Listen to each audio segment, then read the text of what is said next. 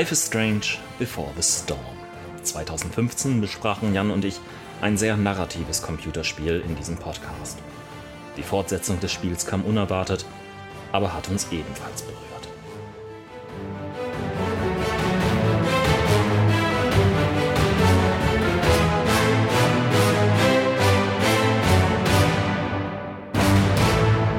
Willkommen bei Ausgespielt, dem nicht nur Rollenspiel-Podcast, mit einem Special zu Life is Strange Before the Storm.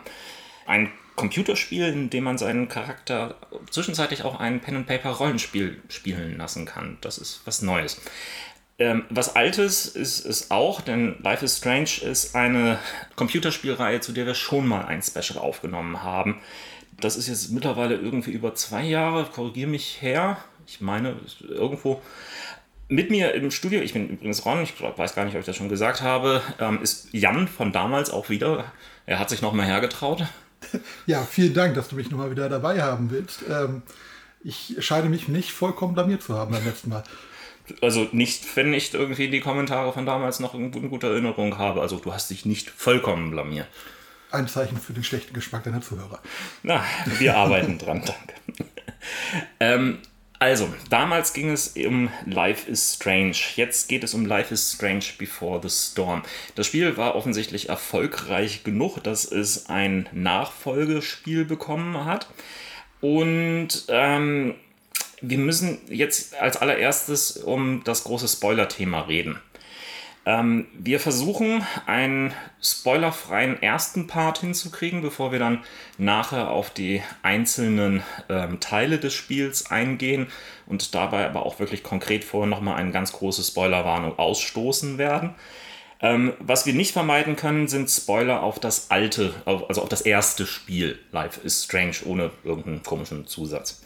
Ähm, wenn ihr das also noch nicht kennen solltet, eventuell noch kennenlernen wollt, hört einfach mal in unsere alten Episoden rein oder spielt es. Auch das ist manchmal eine ganz gute Idee.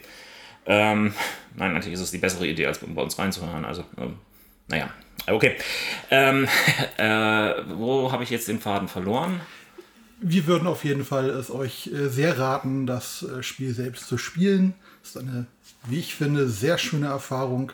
Es ist nicht das übliche Computerspiel, ein schönes, schöne Geschichte, die erzählt wird sehr emotional und absolut lohnenswert, das selbst zu erfahren. Aber bevor wir da reingehen, vielleicht sollten wir unseren Zuschauern noch als Tipp geben, da Life is Strange Before the Storm ein Prequel ist, also ein Vorläufer von ähm, Life is Strange, würde es Sinn machen, mit dem Prequel anzufangen? Die Frage habe ich mir auch gestellt. Ähm, es gibt natürlich äh, ein paar Aspekte, die ähm, eindeutig äh, auf Sachen, die man aus dem ersten Spiel kennenlernt, äh, hindeuten und äh, darauf abzielen. Ähm, ich selbst würde, genauso wie du, habe ja die Erfahrung gemacht, erst Life is Strange gespielt zu haben und dann das Prequel, ähm, was wir später auch noch feststellen werden, mich sehr beeinflusst hat auf jeden Fall. Ähm, und jetzt, nachdem ich beides gespielt habe, würde ich es auch genau wieder so machen. Das mhm. äh, Original zuerst spielen und dann das Prequel. Ähm, aus dem gleichen Grund, dass ich auch jemand bin, der gerne mit äh, Star Wars Episode 4 anfängt, statt zuerst irgendwie Episode 2 und 3 zu gucken. Ähm, von Episode 1 muss man gar nicht reden. Äh, ja, äh, ähm, ist nicht Episode 1 das von 77? Okay. Ähm. ähm, ähm, also, ähm, wir haben jetzt unsere Empfehlung abgegeben. Wie ihr es macht, ist natürlich eh eure Sache. Ähm, aber lass uns jetzt über Life is Strange Before the Storm reden, mit inklusive Spoilern für Life is Strange, aber noch nicht Spoilern für Life is Strange Before the Storm. Oh Gott, das war kompliziert. Ich hoffe, ihr konntet mir folgen. Also, das Spiel wurde angekündigt. Ähm, überraschend wenn ich genau. mich recht entsinne. Äh, da war, warst du der Experte, der mich damit irgendwie komplett äh, irritierte. Na, das liegt auch vor allen Dingen daran, dass ich selbst irritiert war. Mhm. Ähm, als äh, Life is Strange, der erste Teil, abgeschlossen war, ja. ähm, kam in den Wochen und Monaten danach auf jeden Fall schon das Gerücht raus, dass es einen zweiten Teil geben solle. Ähm, wieder von derselben Firma. Allerdings war schon bekannt, dass die Firma erstmal ein anderes Spiel zwischendurch machen würde. Das heißt, Life is Strange 2 ist äh, in Planung zumindest, wenn nicht sogar schon in der Mache. Und letztes Jahr auf der E3 plötzlich die Ankündigung, dass äh, Prequel kommt, Before the Storm. Hat mich total aus den äh, Socken gehauen, weil ich nicht dachte, dass äh, wir sozusagen so schnell nochmal wieder in die Welt von Life is Strange zurückkehren würden. Ähm, Also das heißt, Life is Strange selber, das Spiel war erfolgreich genug, dass es ähm, zumindest eine Fortsetzung und jetzt auch noch dieses Prequel gerechtfertigt hat. Absolut, ja.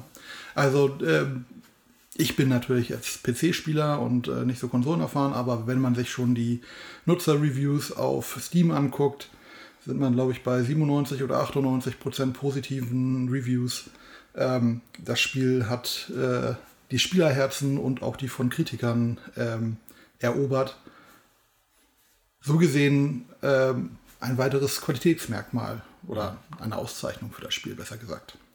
Jetzt gibt es eine andere Firma, die das Ganze gemacht hat. Also es ist also nicht dieses Don't Not, Do Not, Don't, Do Not Not, äh, also irgendwie sie. Don't Not Entertainment. Ähm, nein, Don't Not Entertainment ist eine Spieleschmiede, die ähm, ein Teil von Square Enix ist, dem Publisher. Und ähm, ich meine, in Frankreich sitzt. Die äh, haben ein anderes Spiel, was jetzt demnächst rauskommt, Vampir. Da sind wir aber nicht dafür da, um drüber zu reden. Ähm, die haben sich allerdings dann ein anderes Studio angelacht, nämlich Deck 9 Games. Oder nur Deck 9, ich bin mir nicht ganz sicher. Das ist ein Studio, das sich äh, vor kurzem umbenannt hat und einen neuen Fokus eben auf narrative Spiele legen will. Ähm, Das heißt, vorher hat er also andere Sachen gemacht. Genau, das Studio hieß vorher Idle Minds und hat einige Spiele schon aus, auch aus der PlayStation 1-Ära gemacht. Also ähm, alles Sachen, die ich persönlich nicht so sehr kenne. Aber offensichtlich war es genug, war genug Know-how da, um Square Enix äh, zu überzeugen, dass die die richtigen sind, um das Prequel zu machen. Ähm, jetzt wurde das Ganze rausgegeben auf äh, PC-Basis, ähm, anscheinend nur über Steam, wenn, ich, wenn wir das richtig gesehen haben. Genau. Ähm, äh, für die Xbox One und für die PS4. Richtig. Für andere Systeme gibt es das nicht oder ist auch nicht angekündigt, meines Wissens. Ähm, nein, es ist bisher nichts angekündigt und wenn Life is Strange das Original irgendein äh, Beispiel ist, dann wird es da auch nichts anderes geben. Ähm, man muss dazu auch sagen, es ist nicht synchronisiert worden auf Deutsch. Es ist äh, letztendlich ein, soweit ich weiß, rein englisches Spiel mit deutschen Untertiteln. Die kann man natürlich irgendwie drin haben. Ähm, es ist freigegeben ab zwölf Jahren von dieser USK.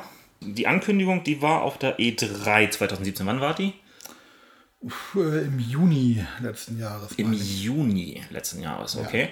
Und wann kam es dann gleich schon raus? Ende August, am 31. August letzten Jahres. Zumindest Episode 1. Denn Life is Strange Before the Storm ist genauso wie Life is Strange ein Spiel, das in Episoden erschien und dementsprechend auch gespielt wird. Anders als Life is Strange, allerdings ist Before the Storm nur in drei Episoden erschienen. Life is Strange waren ursprünglich fünf. Ähm, wobei es noch eine Bonus-Episode geben wird. Ähm, noch ist die offensichtlich nicht raus. Äh, namens Farewell. Ähm, die kommt am 6. März dieses Jahres raus. Zum Aufnahmezeitpunkt, was wir jetzt hier ähm, ungefähr einen Monat vorher machen, ist sie also uns noch nicht bekannt. Genau. Und jetzt kommen wir eigentlich auch zu dem Punkt, wo es nicht mehr möglich ist, ohne Spoiler für Life is Strange zu reden. ähm, weil es in Before the Storm um Chloe Price in erster Linie geht. Ähm, eine jüngere Chloe Price, als wir sie in Life is Strange kennengelernt haben. Ähm, das Spiel, sie ist ungefähr 16 Jahre alt, also grob zwei Jahre vor Life is Strange. Ähm, und Was man auf, aus Life is Strange halt auch noch irgendwo weiß, ist, äh, dass ihre Freundin gerade ja weggegangen, ge- gezogen ist nach Seattle. genau. Ähm, Max kommt nicht wirklich vor in Before the Storm, ähm, aber sie spielt eine wichtige Rolle, immer im Hintergrund. Genau. Und ähm, Max und Chloe, nämlich nochmal wieder jüngere Versionen, ähm, werden die Protagonisten in der Farewell-Episode sein, die Ende März erscheint. Also, zum einen, Chloe, das ist der Spielercharakter in Life is Strange Before the Storm, also auch da ein Wechsel. Ähm, der andere Hauptprotagonist ist äh, Rachel Amber, die ja auch bereits in ähm, Life is Strange eine Rolle spielt, nämlich als Mordopfer. Ähm, jetzt sind wir im Spoilerbereich, ihr habt es gemerkt. Ähm und ähm, ja, ähm, das sind so eigentlich die beiden zentralen Charaktere, ähm, die wir jetzt hier erwähnen können. Natürlich kommen wir auch alle anderen die, im Spoilerbereich dieser Episode eindeutig rein. Ähm, ansonsten, ähm, äh, es ist so, wenn ich das richtig mitgekriegt habe, dass es andere Sprecher plötzlich waren. Genau. Ähm, Im Original wurde Chloe gesprochen von Ashley Birch, die man aus verschiedenen ähm, ja, Sprechrollen schon kannte, aber auch aus ähm, Serien, wenn ich äh, mich recht entsinne. Ähm, ich persönlich kannte sie halt vor allen Dingen auch aus Computerspielen. Mhm. Ähm, Sie wird jetzt in, also Chloe wird gesprochen von Rihanna de Vries.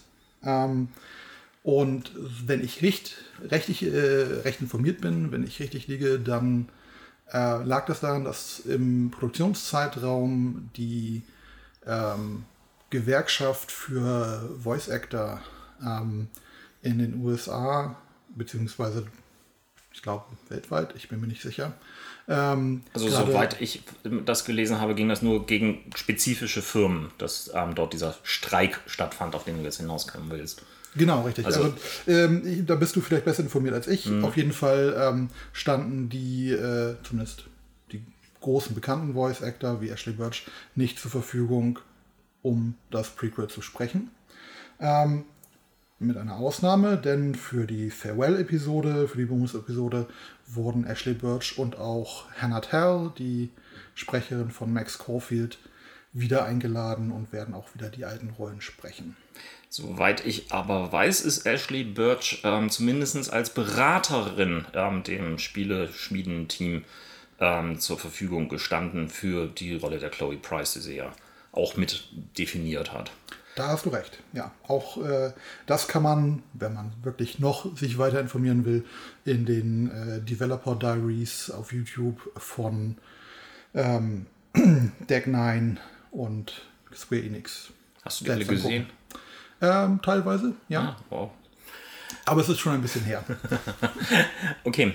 Ähm, äh, vielleicht sollten wir einmal darauf eingehen, worum es in der versprochenen Story also quasi geht. Ähm, es soll also quasi davor spielen, es soll so ein bisschen die Vorgeschichte zwischen Chloe und ähm, äh, jetzt hätte ich fast Ashley gesagt, Rachel meine ich natürlich, ähm, zwischen Chloe und Rachel ähm, zeigen.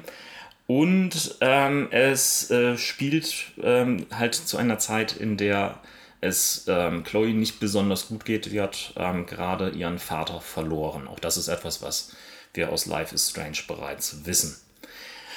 Ähm, ähm, ja, äh, sehr viel mehr war am Anfang noch nicht unbedingt bekannt. Man musste sich halt in irgendeiner Form darauf einlassen. Ähm, Du hast noch irgendwo ähm, äh, hier in unsere Shownotes, gar nicht in unsere Shownotes, in unseren Ablaufplan ähm, reingeschrieben, dass es vor allem um Theater gehen sollte. Ja, ähm, das ist jetzt weniger ähm, ein Hinweis auf äh, viele Plotpunkte, die mit Theater zu tun haben, auch wenn ein Theaterstück im Laufe des Prequels eine Rolle spielen wird. Ähm, Im Original Life is Strange war es so, dass das Konzept der Fotografie ähm, ein sehr starker Fokus thematisch war. Ähm, Max war eine Fotografin, die an der Schule war, um speziell bei einem äh, Kunstlehrer, der sich auf Fotografie spezialisierte, zu unter, unterrichtet zu werden. Und das hat sich auch in der Optik des Spiels und auch in der Darstellung der Mechaniken wiedergespiegelt. Ähm, Life is Strange hat mit einem übernatürlichen Aspekt gearbeitet, dass man zurückspulen konnte. Und beim Zurückspulen wirkt das immer ähm, sehr künstlerisch dargestellt in Form von Fotos, die ähm, über- unterbelichtet wurden oder auch teilweise dann, wenn man zu weit zurückspulte, am Rand anfing zu verbrennen. Life is Strange Before the Storm hat ein nicht ganz so starkes Theme, würde ich sagen, das so wirklich den Nagel auf den Kopf trifft, zumindest ist es mir am Anfang in der ersten Episode nicht aufgefallen. Aber spätestens mit der zweiten Episode und wenn man sich dann mit den Titeln der Episoden auch auseinandersetzt, wird klar, dass Theater, Schauspielerei und ich sag mal die Bühne, vielleicht auch unterschiedliche Rollen eine wichtige Rolle spielen thematisch. Ich habe eine Gegenthese. Du hast eine Gegenthese. Ja, sorry. Ähm, ich, ich, ich, ich, trete jetzt mal da quasi irgendwo mit einer alternativen These entgegen. Autsch. Und zwar ähm, nicht Theater ist das Thema, sondern Punk und Rebellion. Das heißt, ähm, äh, das ist etwas, was den Charakter von Chloe auch sehr stark auszeichnet. Ähm, es gibt in, als eine Spielmechanik, gab es ja in Life is Strange diese Fotografie. In äh, Life is Strange Before the Storm, Storm ähm, gibt es die Möglichkeit, ähm, Sachen mit einem ähm, Sharpie, also so, so einem dicken Edding, ähm, voll zu kritzeln und mit entsprechenden mehr oder weniger künstlerischen Tags voll zu setzen. Und ja, ich denke, das ist eher da die künstlerische Form. Wenn es sicherlich nicht irgendwie eine künstlerische Form ist, womit sie an der Blackwell Academy weit kommen wird. Äh, Im letzten Kommentar gebe ich dir auf jeden Fall recht. Und ich gebe dir auch recht, dass das Aspekte sind, die in dem Spiel auftauchen. Ja. Und das ist auch der Punkt, warum ich sage, dass das Theater-Theme insgesamt nicht so stark ist und eindeutig wie das der Fotografie im Original. Nichtsdestotrotz, ähm, wenn du dir zum Beispiel die Titel der Episoden anguckst, mhm. Awake, ähm, jetzt muss ich selbst noch einmal nachgucken, äh, Brave New World und Hell is Empty, ähm, die sind alles, zumindest von Episode 2 und 3, äh, Zitate aus Stücken von Shakespeare. Aber ehrlich gesagt, man kann fast jedes Wort in Shakespeare-Stücken finden. Also erwachet oder äh, awake ist nun wirklich äh, garantiert häufig in Shakespeare-Stücken zu finden. Ähm, Brave New World kann auch irgendwie ein Huxley-Stück äh, ähm, Anspielung sein. Ähm, also, hm, da wäre ich vorsichtig. Aber okay, ist, ist eine These, die wir vielleicht nachher zwischenzeitlich noch irgendwo weiter durchgehen können. Ähm, das Spiel selbst spielt sich wieder als Episoden-Adventure. Ähm, es ist eigentlich mehr so eine Art interaktiver Film als ähm, eine wirkliche spielerische Herausforderung. Mal muss so ein bisschen was so Stück für Stück abgearbeitet werden, aber eigentlich geht es darum, vor allen Dingen das Spiel zu genießen. Ähm, es gibt wieder ein Tagebuch, ähm, das regelmäßig gef geführt wird. Dieses Mal halt von Chloe anstelle von Max. Ähm, und ähm, was man halt auch die ganze Zeit sehen kann, ist, ähm, sie adressiert stark Max in ihrem Tagebuch ähm, als die Freundin, die sie verlassen hat, an der sie sich auch letztendlich abarbeitet in ihrer Frustration, in, ihrem, in ihrer Trauer, in ihrem Schmerz. Es gibt wieder starke Musik im Ganzen. Äh, Spiel. Äh, dieses Mal ist sie ähm, tatsächlich ähm, von einer Band namens Daughter, also Tochter. Die kam vielleicht teilweise im ersten Teil vor, aber ähm, dort war vor allen Dingen ähm, Sid Matters ähm, eine der pr prominenteren Bands, die aufgetaucht sind. Ja, äh, es gab auf jeden Fall einige Lieder von Sid Matters, aber äh, die Hintergrundmusik an sich, es gab ja auch Originalstücke, die für das Spiel ja. entwickelt wurden, meine ich, dass die. Okay, ich würde mich an dieser Stelle zu weit aus dem Fenster lehnen, um irgendwas fest zu behaupten. Also sie hat auf jeden Fall ein komplettes Album äh, mit der Musik dazu rausgegeben. Ähm, worauf ich eigentlich hinaus wollte, ist, ähm, es gibt auf jeden Fall damit begleitete auch wieder diese Momente der Einkehr. Also des Rumsitzens, ähm, Sinieren, kleinen Voice-Over-Text, um so den inneren ähm, Monolog darzustellen. Das gibt es auch hier wieder in diesem Spiel. Neu in diesem Spiel dagegen ist das Ankleidesystem, wie du es so schön genannt hast. ja, wie soll man das sonst nennen? Barbie-Puppenspiel? Im ursprünglichen Teil von Life is Strange ähm, waren die Entscheidungen, wie die Charaktere aussehen, immer fest an die Episoden und an die einzelnen Szenen gebunden und man hatte selbst keinen Einfluss darauf. Dieses Mal haben die Entwickler einem die Möglichkeit gegeben, dass Chloe sich auch anders anziehen kann an bestimmten Punkten in mhm. der Geschichte. Da ist sie zum Beispiel in der ersten Episode in ihrem Zimmer und überlegt, was sie für ein T-Shirt tragen wird, wenn sie zur Schule geht. Oder in Episode 2 gibt es einen ähnlichen Moment. Und in der letzten auch nochmal, mit der man eine Reihe von Standard-Outfits wählen kann. Oder, wenn man diese dann hat, Vorbestellerboni bzw. Versionen von Kleidungsstücken aus der Limited Edition. Also das heißt, wenn man mehr Geld reingequetscht hat oder auch sich getraut hat, es vorzubestellen, hat man also mehr zur Auswahl bekommen. Das siehst du richtig, Ron. Mhm. Ja, ja, ich, ich, ich habe es ja auch irgendwie sowohl vorbestellt als auch in dieser Limited Deluxe oder wie auch immer die Edition hieß, ähm, bestellt und ähm, war ein bisschen irritiert, dass es da dann so etwas gab wie das Classic Chloe Outfit mit äh, dem man dann offensichtlich so aussehen konnte, wie man das Ganze aus ähm, den äh, zukünftigen Episoden her kennt. Ähm, äh, ja, etwas äh, kompliziert. Ähm, Zumindest können wir sagen, dass es spielerisch keinen oder nur sehr wenige Einflüsse hatte. Also mal gab es dann einen entsprechenden Kommentar, oh, das sieht aber nett aus, das Kleid. Und äh, was hast du denn da heute irgendwie an? Aber das war auch wirklich alles. Lasst euch nicht in die Irre führen. Zu keinem Zeitpunkt trägt Chloe ein Kleid. Ja, das Kleidungsstück. ja. Ein anderer Hinweis an dieser Stelle. Denkt dran, Leute. Keine Computerspiele vorbestellen. Es lohnt sich nicht. Doch, wenn man Classic Chloe Outfits haben möchte. Ähm, war es das Einzige, was man als Vorbestellerbonus bekommen hat?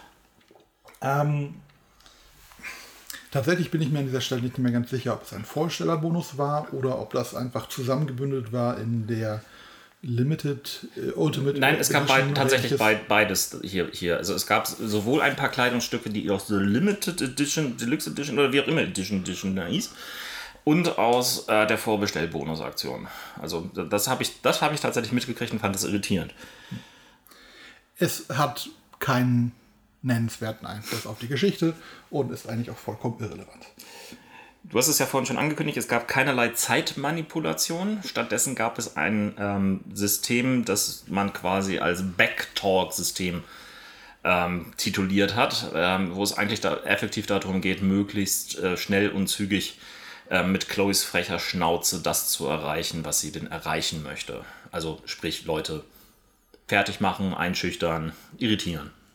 Genau, denn dieses Mal spielen wir nicht die schüchterne Max, wie im ersten Teil, sondern eine rebellische Chloe, die natürlich mit ihren persönlichen äh, Tragödien zu kämpfen hat, aber gleichzeitig halt auch ähm, ihren Frust, was auch immer sie fühlt, an der Welt und ihren ähm, Einwohnern entsprechend auszulassen, um sich selbst durchzusetzen, so gut sie es kann. Mhm. Und das ist eben diese Backtalk-Mechanik. Gut, es gibt nichts Übernatürliches, meines Wissens, äh, aber äh, ich habe vielleicht noch so zumindest ein, zwei kleine Thesen. Aber das wird jetzt deutlich im Spoilerbereich reinkommen, also das machen wir nach dem, in dem Fazit nach den Spoilern.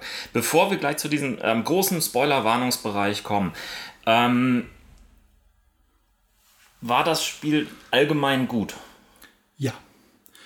Ich habe mir, ähm, als es angekündigt wurde, eigentlich gleich nach anfänglicher Freude und Überraschung große Sorgen gemacht.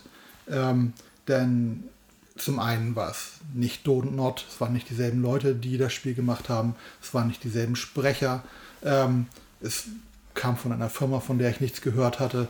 Ähm, es ist ein Prequel, das nicht irgendwie äh, weiter jetzt sozusagen, ähm, wo die Story nicht weiter bekannt war.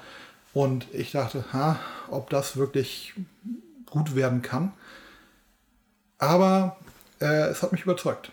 Ich ähm, kann gerne auch nochmal darauf zu sprechen kommen, wie ich äh, mich beim Spielen darum gefühlt habe. Aber äh, es hat mich auf jeden Fall emotional wieder abgeholt. Ähm, es gab ein paar Stellen, die sich mehr wie ein Spiel angefühlt haben als im Original.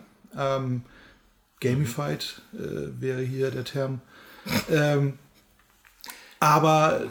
Irritieren euch unsere Zuschauer. Wir sind keine Experten. Nein, nein, nein. Ich äh, tue das nur, weil ich äh, meine Unsicherheit durch schlaue Sprüche übertönen möchte. Ähm, Aber insgesamt äh, stimmt das Rezept einfach. Wir haben bekannte Charaktere, wir haben bekannte Mechaniken in einer, ich sag mal, bekannten Situation, da wir zumindest Eckpunkte von dem, was passiert, schon kennen. Ähm, aber die Darstellung, soweit ich das beurteilen kann, ist ehrlich und ähm, mitreißend. Ich meine, wer von uns beiden kann schon beurteilen, wie sich ein äh, Teenager-Mädchen in den USA fühlt? Wir sind Rollenspieler, das ist unser Job. Nur weil wir sagen, dass wir Ahnung hätten, heißt das nicht, dass wir Ahnung haben. Ah, na gut. Ich kann mich dem größtenteils anschließen. Ich hatte auch meine Bedenken, als ich irgendwie davon gehört habe, zum, zumal ich ähm, ehrlich gesagt auch nicht so gute Erfahrungen mit Prequels überhaupt je gemacht habe. Es gibt wenige Ausnahmen, wo ich sage, ein Prequel ist tatsächlich gleichwertig gut oder sogar besser als ein ähm, äh, davor äh, gewesener Film, Serie, was auch immer. Aber ähm, dieses Spiel ist vielleicht nicht besser als Life is Strange, ähm, aber es schafft dieselbe oder die gleiche ähm, Emotionalität zu skizzieren und rüberzubringen wie die ursprüngliche Spiel. Quintologie? Ja, ich glaube, so heißt das. Okay, jetzt kommen wir zu dem Moment, vor dem ich ähm, euch alle schon gewarnt habe. Die Spoilerwarnung. Wer jetzt weiterhört, kriegt äh, sämtliche Spoiler um die Ohren und ähm, ja. Wir reden über die Episoden. Also, Episode 1.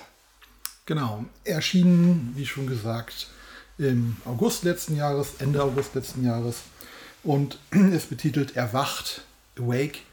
Ähm, wir beginnen mit einer, wie wir aus dem Vorfeld schon wissen, jüngeren Chloe Price.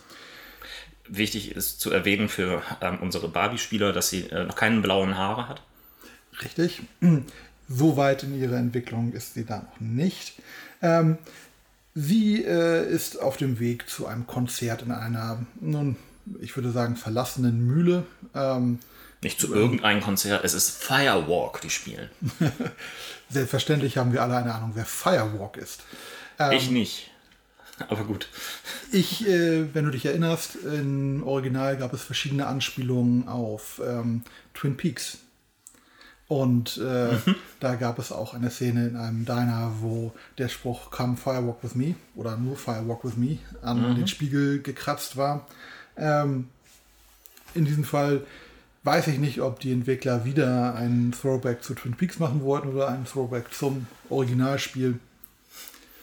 Ähm, wahrscheinlich beides. Ähm, ähm, auch, es spielt ja wieder in Arcadia Bay, eine fiktionale Stadt, die irgendwie im Norden von Oregon angesiedelt ist. Also ein Bereich ähm, äh, regional, wo auch Twin Peaks eins entstanden ist. Genau. Ähm, Chloe jedenfalls möchte dieses Konzert sehen ähm, und äh, macht sich auf den Weg dorthin, kommt an und steht gleich vor ihrem ersten Problem. Sie selbst ist eigentlich noch zu jung, um vom Türsteher reingelassen zu werden.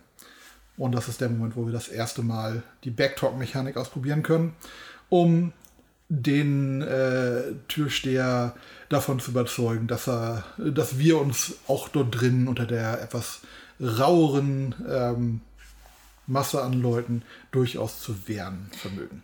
Gab es nicht auch schon irgendwie die erste Begegnung mit einem spezifischen Wohnmobil? Richtig. Ja, ähm, aber dazu, dazu später mehr. Genau. genau.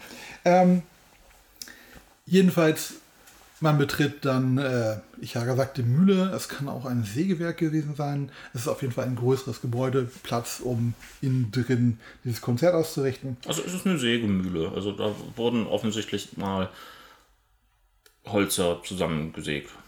Auf jeden Fall. Vor langer Zeit. Auf jeden Fall ist sie schon länger verlassen. Ähm, und äh, auch teilweise einsturzgefährdet wahrscheinlich. Also man sollte dort nicht reingehen, es sei denn, es ist so ein streng geheimes Punk-Band-Konzert, was eigentlich gar nicht stattfinden darf. Genau. Ähm, man äh, sieht dort drin im Forum auch gleich einen äh, bekannten Charakter aus dem alten Spiel, Frank, das ist nämlich äh, Chloes Drogendealer. Ähm, ich mag Frank. Ich, ich mochte den irgendwie die ganze Zeit. Das ist einfach so der verpeilteste und gleichzeitig liebenswürdigste Charakter, den man sich vorstellen kann. Und Drogendealer. Und Drogendealer, ja. So langsam mache ich mir Sorgen über deine Wahl an Freunden, Ron. Jedenfalls, äh, Chloe ähm, unterhält sich mit ihm, unterhält sich mit, ähm, oder denkt über Sachen, die sie dort sieht, nach. Ähm, und äh, hat gleich die Möglichkeit, ähm, sozusagen eine Entscheidung zu treffen. Es gibt dort nämlich einen T-Shirt-Verkäufer und äh, die T-Shirts, die er dort anbietet, sind für eine junge Chloe natürlich viel zu teuer. Und ähm, aber es ist ein Firewalk-T-Shirt. Es ist ein Firewalk-T-Shirt und Chloe muss es haben. Ähm, glücklicherweise ist der Mensch, der dieses, diese T-Shirts aus äh, dem Kofferraum seines Autos raus verkauft, dass er aus irgendeinem Grund in den Vorraum hineingefahren hat. Ähm, so ungeschickt, dass er keinen Gang eingelegt hat und die Handbremse nur locker angezogen hat, sodass wir die Handbremse lösen und das Auto ein wenig nach vorne rutschen lassen können, sodass es halt eben aus diesem Raum rausfährt und rausfällt. Das muss man aber nicht machen. Aber dann verzichtet man aufs T-Shirt. Also ich habe meine Chloe natürlich so gespielt, wie ich angenommen, dass sie sich sozusagen auf der welchen Pfad sie sich befindet.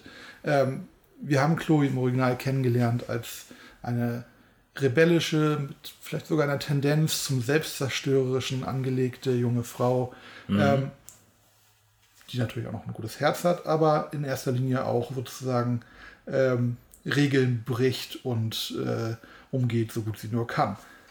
Dass dort jemand T-Shirts für einen viel zu hohen Preis von 20 Dollar verkauft. Ähm, ist natürlich die beste Ausrede, warum es gerechtfertigt ist. Es ist halt noch nicht das Discounter-Niveau genau vom ja. Preis. Äh, das Auto äh, zu beschädigen und das T-Shirt zu klauen. Meine Chloe hat das nicht gemacht. Ich, ich war der Meinung, meine Chloe ist noch nicht auf diesen kompletten Pfad. Ich setze noch einen drauf. In dem Moment, wo du das T-Shirt klaust, hast du nämlich die Möglichkeit, nicht nur das T-Shirt mitgehen zu lassen, sondern auch noch die Einnahmen dieses werten Herrn. Das habe ich natürlich auch nicht gemacht. Bin ich denn? ähm, auch da habe ich wenig gezögert äh, und entsprechend das Geld mitgehen lassen.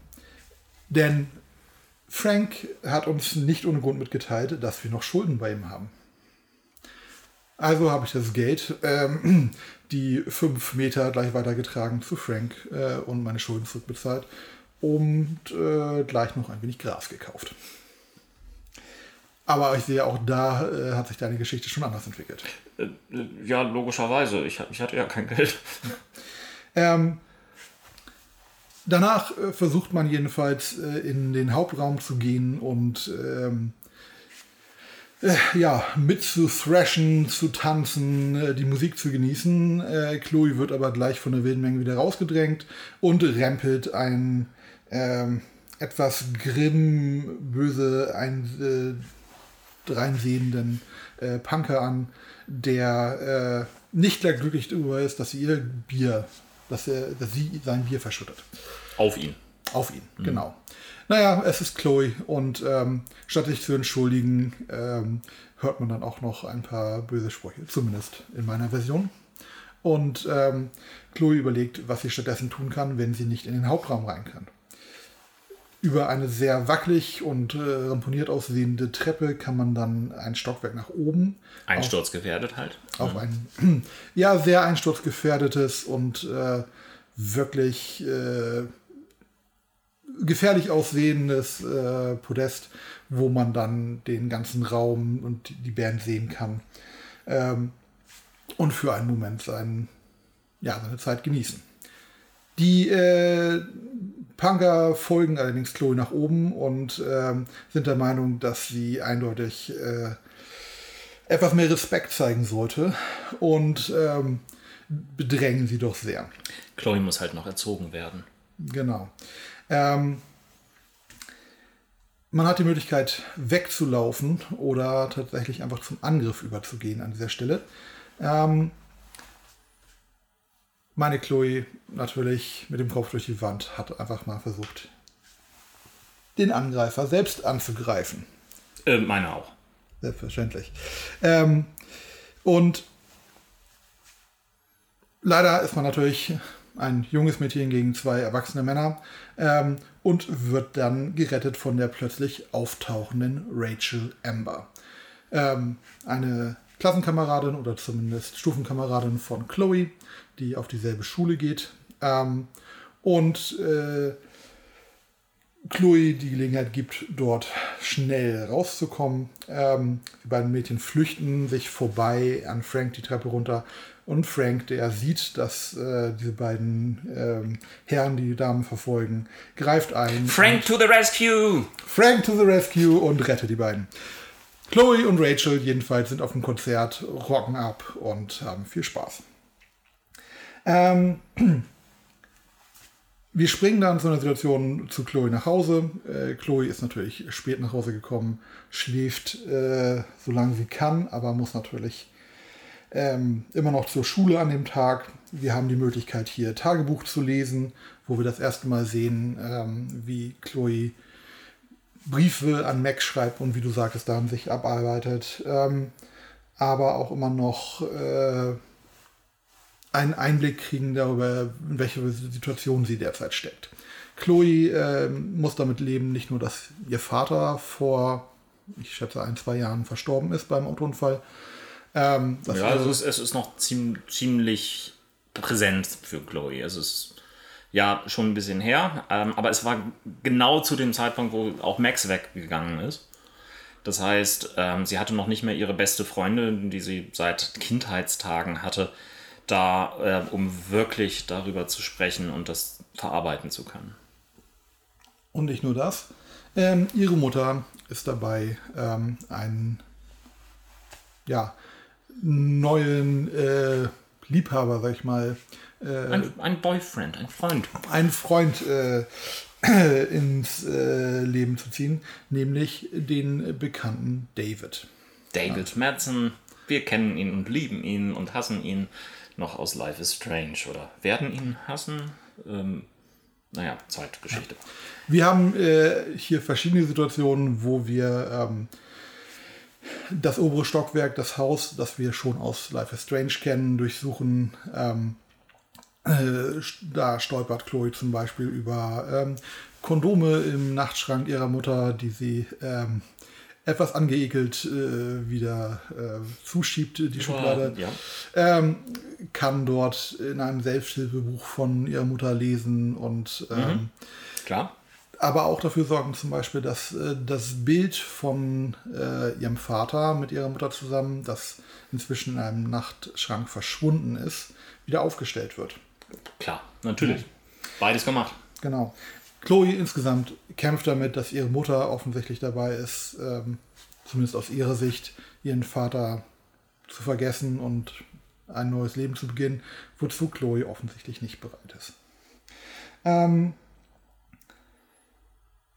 es kommt danach äh, zu einem Gespräch beim Familienfrühstück mit ihrer Mutter, ähm, wo Joyce, ähm, die Mutter von Chloe, äh, natürlich von ihr wissen will, wo sie so lange war, äh, dass sie ihr Leben offensichtlich äh, nicht richtig im Griff hat. Äh, ihre Schulnoten werden schlechter, sie fehlt oft in der Schule. Ähm, und äh, bei diesem Familienstreit hat man als Chloe die Möglichkeit, der Mutter Recht zu geben, beziehungsweise sich zu entschuldigen oder den Streit noch weiter zu eskalieren. Ähm, Klar, man eskaliert weiter auch hier haben wir beide, glaube ich, wieder dieselbe Entscheidung getroffen. Ja, es ist, es ist erschreckend, wie, wie viel wir gleich gemacht haben. Ja, und nicht nur wir beide, sondern auch andere Bekannte von uns. Mhm. Äh, danach jedenfalls, äh, egal wie das Ganze ausgeht, wird man von Joyce, äh, wird Chloe von Joyce noch weiter gedemütigt, dahin, dass man äh, David bei der Reparatur seines Autos äh, kurz helfen soll. Und nicht nur das, ähm, man wird danach auch von David noch zur Schule gefahren. Was ja eigentlich nett ist. Mhm. Sollte man meinen, aber Chloe kann David. Es ist halt David. Es ist halt dieses, dieses Bläh. Ja. Dazu muss man sagen, für die Leute, die weder Life is Strange äh, noch Before the Storm kennen, ähm, David ist ein äh, Veteran, der nach Hause gekehrt ist. Er ist sehr diszipliniert, sehr streng Ähm, und da treffen bei Chloe und David natürlich zwei Welten aufeinander. Ja, äh, man muss dazu auch noch sagen, er ist arbeitslos. Er hat irgendwie, er ist ein, äh, wie gesagt, ja, Veteran und hat seitdem nichts mehr auf die Reihe gekriegt. Also, das, was will ihre Mutter ähm, denn diesen Loser? Ja. Jedenfalls, ähm, die Bege also sämtliche Begegnungen von David und Chloe sind eigentlich dadurch geprägt im Laufe dieser und anderer Episoden. Wie dem auch sei, ähm, fährt man dann gemeinsam mit ähm, David zur Schule und hat auf der Fahrt dorthin eine kleine Traumsequenz. Eine von vielen kommenden Traumsequenzen, die ständig irgendwo mal wieder auftauchen und äh, eigentlich auch so ein Thema aus dem anderen Life is Strange widerspiegeln. So ein klein bisschen ähm, sind das so Vorschauen, so klein, äh, also quasi so äh, äh wie, wie, wie, nicht Vorschauen, wie, wie, heißt das? Ahnung, Visionen. Vorahnungen. Vorahnungen. Oder, nee, eigentlich heißt, sind das, ach, ich, mir fällt das richtige Wort aus der Foreshadowing? Ja, genau. Wie heißt es auf Deutsch? Vorschatten? Danke. Ja. ja. Ähm, wir sind eindeutig äh, top of the game gerade, was unsere Begriffe angeht. Ja, ich hatte auch so eine Vorahnung. Ja. Jedenfalls in diesem Traum sitzt äh, Chloe zusammen äh, mit ihrem Vater im Auto, ähm, ihrem toten Vater, und erlebt sozusagen aus der Traumperspektive nochmal mit, wie sich dieser Unfall abgespielt hat. Das Wichtige ist, auch hier hat man die Möglichkeit, wieder zwischenzeitlich auf sein Tagebuch zurückzugreifen. Und das sieht natürlich wieder komplett anders aus und ähm, sind ganz seltsame Sachen da drin zu finden. Und man kann auch in seinem Handy dann wieder lesen und seltsame, oh, es ist, uh. mhm. ja. Ähm, genau. Also die Entwickler hatten da ihren Spaß. Genau. Aus Ermangelung von sozusagen den wilden Zeitreisegeschichten, die wir aus Life is Strange, dem ersten Teil kennen, ähm, haben sie sich also wirklich viele Gedanken gemacht, was es an anderen übernatürlich anmutenden Szenen in diesem Teil geben könnte. Gut, aber wir, wir, wir kommen zur Schule nicht, bevor wir nicht irgendwie nochmal diesen Unfall wiedererleben mussten, wo äh, William, also ähm, Chloes Vater, tragischerweise ums Leben gekommen ist. Es gibt einen schrecklichen Country-Song, ähm, den Chloe anscheinend damals als äh, damals noch so richtig toll fand. Äh, mittlerweile würde sie sowas wahrscheinlich nicht mit spitzen Fingern anfassen. Ähm, aber sie, sie, fordert ihren Vater extra nochmal auf, dass er es lauter machen soll. Und dann passiert halt dieser schreckliche Unfall. Der LKW, der in das Auto reinrast und William tötet. Genau. Chloe, Chloe jedenfalls wacht auf. Ähm, wir sind bei der Schule angekommen. Es ist der bekannte äh, ja, Schulparkplatz, diese bekannte Szenerie, wie wir sie schon aus dem ersten Teil kennen. Die gleiche Statue, dieselben Bäume. Ähm, und wir können uns noch einmal streiten mit, mit David. Genau. Mhm. Ähm, und äh, sehen aber auch schon einige bekannte Gesichter auf dem Schulhof wieder. Wir können hier mit verschiedenen Leuten interagieren. Da ist eine jüngere Victoria Chase. Da sind. Ja. Ähm, äh, wobei wir die, die, die, jüngere Victoria Chase sogar sabotieren können. Richtig. Also ähm, wir können uns quasi an ihr rächen, bevor es äh, eigentlich überhaupt erst richtig relevant wird. Nun, Victoria ist auch in diesem Prequel ein ähm, glänzendes Beispiel, danke äh, für ähm, ein B-Wort, würde hier jetzt gut passen. Ähm, ich weiß gerade nicht mehr, wie äh, erwachsen deine Zuhörer sind oder eure Zuhörer. Du wolltest Bitch sagen, oder? Genau, danke, Ron. Ja. Ähm, aber auch hier haben wir dann wieder die Möglichkeit, ein Graffiti zu machen. Wir sehen die äh, Bühne, die aufgebaut ist für das Theaterstück, ähm, das dort stattfinden soll. Man darf sich auf keinen Fall draufsetzen. Mhm. Ähm, vielleicht kannst du mir hier weiterhelfen. Es wird aufge soll aufgespielt werden ähm, The Tempest von mhm. Shakespeare. Mhm. Ja. Gibt es dazu einen deutschen Titel? Ja, natürlich, der Sturm. Der Sturm. Ähm, siehst, wie belesen ich bin. Und ähm, hat dann auch wieder die Möglichkeit, sich mit dem ähm, Schulrektor äh, zu streiten, einen Backtalk zu führen ähm, und auch äh, tatsächlich danach noch Nathan Prescott äh, zur Hilfe zu kommen. Ein Charakter, den wir auch aus dem ersten Teil kommen, der hier aber gebullied wird von einem älteren Mitschüler. Im ersten Teil ist, ist Nathan quasi selbst eine Art- Form von Bully, von, von reicher Bengel, der andere Leute ähm, drangsaliert. Hier wird er von dem populären Sportler Drew North ähm, ziemlich zugesetzt. Und wir haben die Möglichkeit einzugreifen oder nicht einzugreifen. Hast, was hast du gemacht? Ich äh, habe eingegriffen, einfach aus dem Grund, dass für mich ist Chloe ja natürlich eine Rebellin, aber ähm, sie sucht auch den Konflikt. Und äh, einfach mal hier an der Stelle sozusagen für jemanden, der leidet, einzugreifen, war für mich die Entscheidung die richtige. Genau. Ähm, was wir aber eigentlich wollen hier auf dem Schulhof ist Steph treffen. Warum? Steph ist eine Mitschülerin. Ach, äh, wir- schulden ihr, glaube ich, noch irgendwie eine, eine CD oder so. Nein, nein, wir wollen bei ihr eine DVD kaufen. DVD kaufen. Oh, Steff ist eine DVD-Händlerin auf dem Schulhof. Praktisch. Eine fahrende Händlerin. Äh, Steph ist eine Mitschülerin und äh, wir finden sie zusammen mit einem weiteren Mitschüler, Mikey. Mikey North, der Bruder, der kleine Bruder von Drew. Drew, danke. Ähm, äh, die gerade dabei sind, äh, ein Pen and Paper ähm, Rollenspiel zu spielen auf einem der Tische. Es wird nicht ähm, definiert, was für ein System es ist, was sie spielen. Es geht um irgendwelche komischen Elfen, Barbaren und ähm, komischen Monsterwesen. Es gibt Miniaturen und es gibt 20-seitige Würfel und jetzt könnt ihr selber kombinieren, was es denn sein könnte.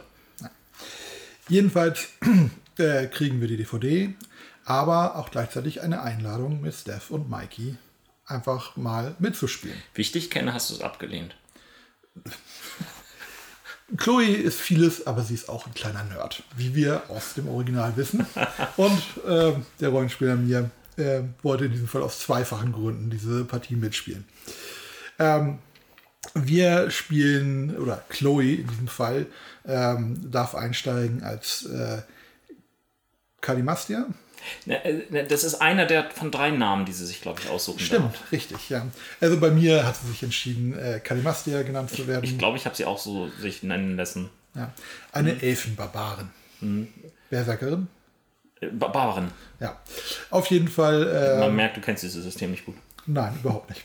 Ähm, kommt sie dann ähm, Mikeys äh, Charakter äh, zur Hilfe, die äh, nehmen ein ähm, Dragonkin-Lager auseinander, äh, befreien Gefangene und ähm, es gibt einen epischen Kampf mit dem äh, Boss dieses Lagers, äh, bei der, zumindest in meiner Geschichte, und ich vermute mal, dass das ein Teil ist, der in allen Varianten gleich ist, ähm, Chloe aus Versehen ähm, dem äh, Charakter von Mikey die äh, Beine abhackt, aber trotzdem noch den Todesstoß setzt, bevor sie selbst an ihren Wunden erliegt. Ja, es, es war ein epischer Failure. Ja, genau. Ähm, kurzes Intermezzo auf jeden Fall ähm, hat, äh, nachdem wir all diese Begegnungen auf dem Schulhof haben können, ähm, äh, dann die Möglichkeit, oder betreten wir die Schule und werden gleich abgefangen von Rachel, die bereits in einem Kostüm ist, offensichtlich in der Probe, und ganz dringend unsere Hilfe bei einem kleinen Problem braucht. Wir kommen jedenfalls in den Proberaum, ähm, wo äh, gerade eine Diskussion über die Motivation der Charaktere läuft. Die ähm, teilweise bekannten Personen oder Mitschüler aus äh, Life is Strange äh, streiten sich darüber, ähm, ob die eine Person wirklich wahre Liebe fühlt oder eigentlich nur jemanden in das Licht führen will. Und ähm, wir werden nach unserer Meinung als sozusagen außenstehende, äh, frische Perspektive gefragt und haben die Entscheidung zu sagen, ja, es ist wahre Liebe, wir glauben an die wahre Liebe oder wahre Liebe ist für Sucker, wie Chloe es sagen würde. weißt du noch, wie du dich entschieden hast? Ähm, boah, ich meine, ich meine, ich habe an die wahre Liebe trotzdem geglaubt, ja, doch. Das ging mir auch so. Ja. Äh, was mich aus Chloes Sicht Sicht sicherlich zum Sucker macht, aber Äh, äh, ja, Ähm, richtig. Oh, wir, wir haben tatsächlich eine Begegnung auf dem Schulhof vergessen, die noch relativ wichtig ist. Die erste Person, die uns begegnet, ist nämlich Elliot. Mhm. Elliot, ähm, ein Freund von Chloe, den wir aus dem ersten Teil nicht kennen. Ähm, ein junger Mitschüler oder ein gleichaltiger Mitschüler wie Chloe, würde ich schätzen. Mhm. Ähm, Der einen extremen Crush auf Chloe hat. Was man auf den ersten Blick sieht. In, ähm, in ein, zwei Dialogzeilen ist es klar. Genau. Ähm, und äh, Elliot fragt uns, ob wir mit ihm zusammen das Theaterstück sehen wollen. Wir könnten auch sagen, es ist der Warren dieses Settings. Genau, wobei auch Warren erwähnt wird, aber selbst nicht auftaucht. Ja, gut, aber ähm, er, er, nimmt quasi die Rolle des Warren an dieser Stelle ein. Genau. Ähm, jedenfalls, ähm, auch da kann man ihn sozusagen vertrösten oder mhm. äh, sich verabreden, mit ihm zum, zum Theaterstück zu gehen. Wieder in der Schule ähm, nach der Begegnung ähm, oder nach der kurzen Befragung im Proberaum. Und du äh, hast dich verabredet mit ihm? Ähm, ich glaube ja. Ich glaube, ich habe gesagt, äh, ja, lass uns da hingehen. Wow. Äh, war ein schwacher Moment. Ähm, mhm. ähm, gibt es noch eine weitere Interaktion zwischen Chloe und Rachel, ähm, die letztendlich darin endet, dass Rachel Chloe überzeugt, an dem Tag Schule zu schwänzen und mit ihr zu kommen. Ähm, zu Endlich mal eine vernünftige Entscheidung hier. Ja, Chloe hat natürlich kein Problem äh, damit und die beiden machen sich auf den Weg, ähm, gehen auf ein kleines Abenteuer, das damit beginnt, dass die beiden auf einen Güterzug aufspringen. Juhu! Ja. Ähm, der, die ganze Güterzugszene ist, beginnt eigentlich mit einem Moment der Ruhe und der Einkehr, wo die beiden sich hinsetzen und zusammen Musik hören, äh, bevor sie ein kleines Frage- und Antwortspiel oder ein Wahrheit- und Lügespiel spielen, um sich näher kennenzulernen. Die Anziehung zwischen Chloe und Rachel ist aus meiner Sicht eindeutig an der Stelle. Chloe äh, hat sich eindeutig in Rachel verguckt, aus meiner Sicht. Och. Jedenfalls ähm, äh, kann man dann äh, aus dem Zug äh, mutig abspringen oder ähm, sozusagen eine, ich meine, sichere Variante wählen. Ich habe keine Ahnung, was die sichere Variante ist. Genau. Chloe ist nicht sicher. Richtig. Äh, man sieht hier, ne? Also wir beide sind eigentlich. Sicher, dass es eine Entscheidung war? ähm, auf jeden Fall springt man dann vom Zug ab, zumindest sind wir beide das, und landen in einem Park ähm, mit, also auf einer etwas höher gelegenen ähm, Aussichtsebene. Äh, Oregon ist halt recht bergig. Ja, äh, wo es auch zwei ähm, bezahlbare Ferngläser also zum Benutzen gibt. Mhm. Und ähm, Rachel möchte, äh, sie schmeißt sozusagen ihre letzte Münze ein, nur um dann im Moment festzustellen, dass das Fernglas kaputt ist ähm, und äh, regt sich sehr darüber auf. Chloe, die na, so ein kleiner, klein bisschen halt auch Nerd ist und an den MacGyver in sich glaubt, äh, verspricht ihr dann das Ganze wieder in Gang zu setzen. Gut, jetzt kommen wir in die gute alte ähm, Monkey Island Montur benutze A mit B und erzeuge C. Das davon ein paar Mal und äh, wenn wir dann irgendeine Plakette von einer Bank abgekratzt haben und so weiter, schaffen wir es, das Ding tatsächlich zum Laufen zu kriegen. Ne? Genau, richtig.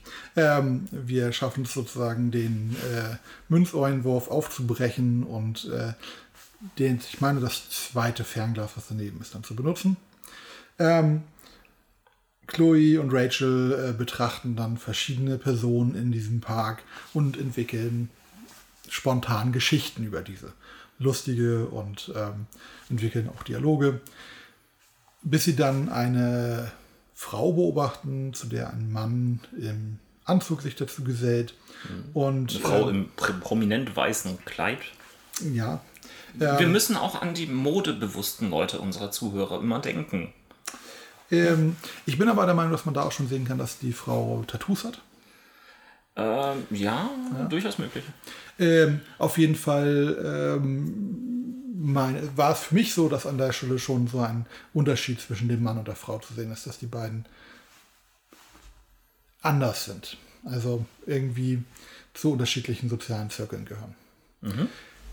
Chloe jedenfalls ähm, fängt an oder macht weiter damit, Geschichten zu entwickeln, während Rachel immer stiller und stiller wird. Ähm, insbesondere als man sieht, dass äh, der Mann die Frau dann küsst. Yay. Ja. Ähm, ohne zu wissen, was genau los ist. Äh, jedenfalls wird Rachel äh, wütend und ähm, kündigt an, dass sie sich äh, eigentlich am liebsten gerne betrinken möchte. Zum Glück haben wir vorher beim Erkunden nach der äh, Plakettenlösung äh, gesehen, dass es ein Pärchen gibt, die eine Flasche Wein dabei haben. Jetzt ist also unser Ziel, ihnen dieses, diesen Wein abzunehmen und ähm, mit der Kombination aus Rachels schauspielerischen Fähigkeiten, die vorgibt, irgendeinen Fall von medizinischen, also irgendeinen medizinischen Notfall zu leiden. Und äh, Chloes Backtalk-Fähigkeiten äh, schaffen wir es, die beiden so lange abzulenken, bis wir uns den Wein schnappen und dann von dann machen. Ehrlich gesagt, ich habe es nicht so richtig gut hingekriegt, ähm, aber wir sind da mit dem Wein abgehauen. Also, Okay. Ähm, ja, äh, wir äh, jedenfalls, äh, Chloe und Rachel teilen sich die Flasche Wein. Ähm, und ähm, fangen, also vor allen Dingen Rachel fängt an sich zu besaufen und die beiden äh, wandern ein Stück und landen auf dem uns bekannten Schrottplatz aus dem ersten Teil.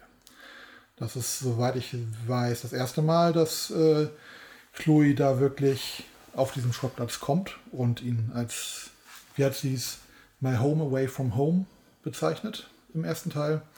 Ähm, wo die beiden dann eine Aussprache haben und Rachel sich sozusagen gegenüber Chloe immer mehr verschließt. Was uns zu einer weiteren großen Entscheidung bringt.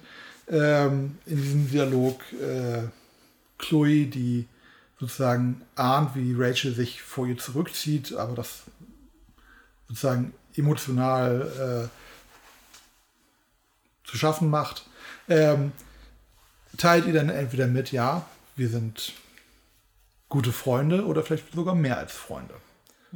Wie hast du dich entschieden? ich habe die volle Liebe gebeichtet. Richtig. Wie man sieht. Ach, das ist die richtige Entscheidung. Ah. Nein, nein, ja, ähm, Entschuldige, ja, es ist äh, wieder mal die gleiche Entscheidung bei uns beiden. Ähm, das ist der Moment, wo, so wir- langweilig. wo man sich wieder fragen kann, wie äh, zwei Herren in unserem Alter Entscheidungen für Teenager-Mädchen treffen können. Aber ähm, trotz äh, dieser Darstellung äh, wird Rachel wütend und verschwindet. Chloe jedenfalls äh, wird wütend und fängt an, mit einem Baseballschläger äh, sich abzureagieren, allen, allen möglichen Gegenständen, die sie findet. Es gibt wunderschöne Dialogoptionen, äh, wo zu jedem Gegenstand einfach nur die Option Smash angeboten wird. Sehr sinnvoll. Genau. Ähm, sie prügelt sich über den ganzen Schrottplatz und landet dann letztendlich vor einem kaputten Kleinwagen, das offensichtlich bei einer Karambolage kaputt gegangen ist. Das Auto ihres Vaters. Und dort bricht sie dann zusammen.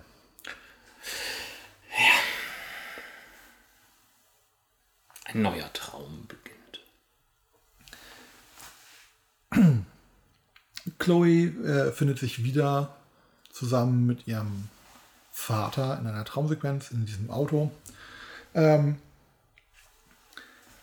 fährt über eine sehr neblige Straße, die aber sich aber auch wiederholt. Sie sieht Rachel, meine ich, am Rand stehen oder die Frau in einem weißen Kleid. Ich bin mir nicht mehr ganz sicher. Nee, nee, es, es ist tatsächlich Rachel. Ja. Ähm, Also, erzählt, oder, oder auf jeden Fall, es ist, äh, auf jeden Fall kommt Rachel drin vor in diesem Traum. ähm, erzählt äh, ihrem Vater im Traum von dieser Freundin und ihr Vater gibt ihr dann auch Rat, wie sie sich verhalten solle oder könne.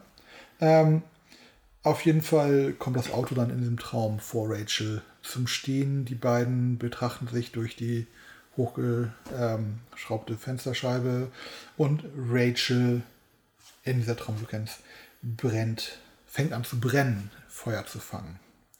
Ähm, und auch dieser Traum endet wieder mit dem bekannten Auftreffen des Lasters im Kleinwagen.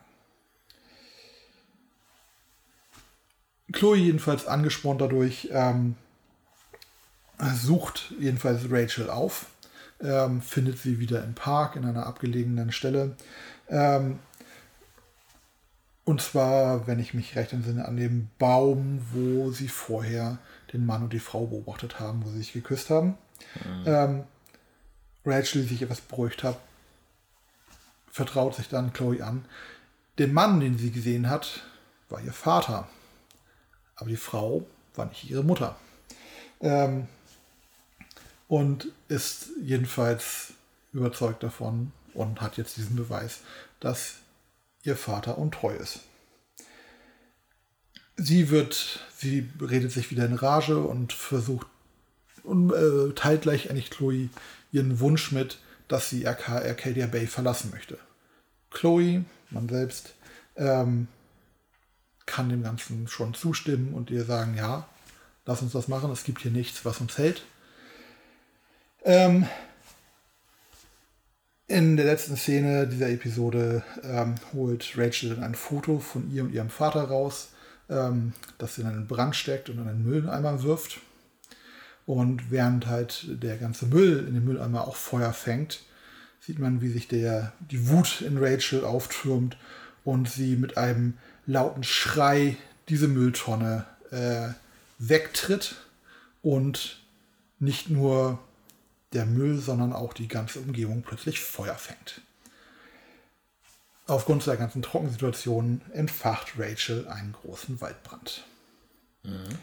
Und damit endet Episode 1 diese Waldbrandgefahr ähm, ist tatsächlich nichts Neues. Ähm, bei den ganzen Schülergesprächen gab es tatsächlich auch einen Schüler, der rumlief mit so einer Petition, ähm, äh, dass man doch irgendwie darauf achten sollte und so weiter. Also so der, der typische Umweltschutz-Nerd. Es war also tatsächlich nichts, was komplett aus dem Nichts kam. Die Waldbrandgefahr war da.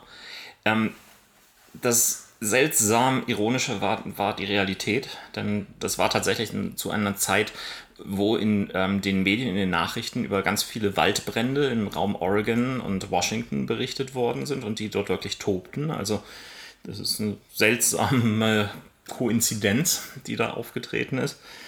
Ähm, naja. Dies war der erste Teil. Der zweite folgt, so alles gut geht, bereits nächste Woche. Wie 2015 will ich auch diese Podcast-Reihe im Sinne der Spiele mit etwas Singer-Songwriter-Musik beenden. Ihr hört jetzt also David Mumford mit Meet Me in the Morning, erschienen unter der Creative Commons Attribution 4.0 License.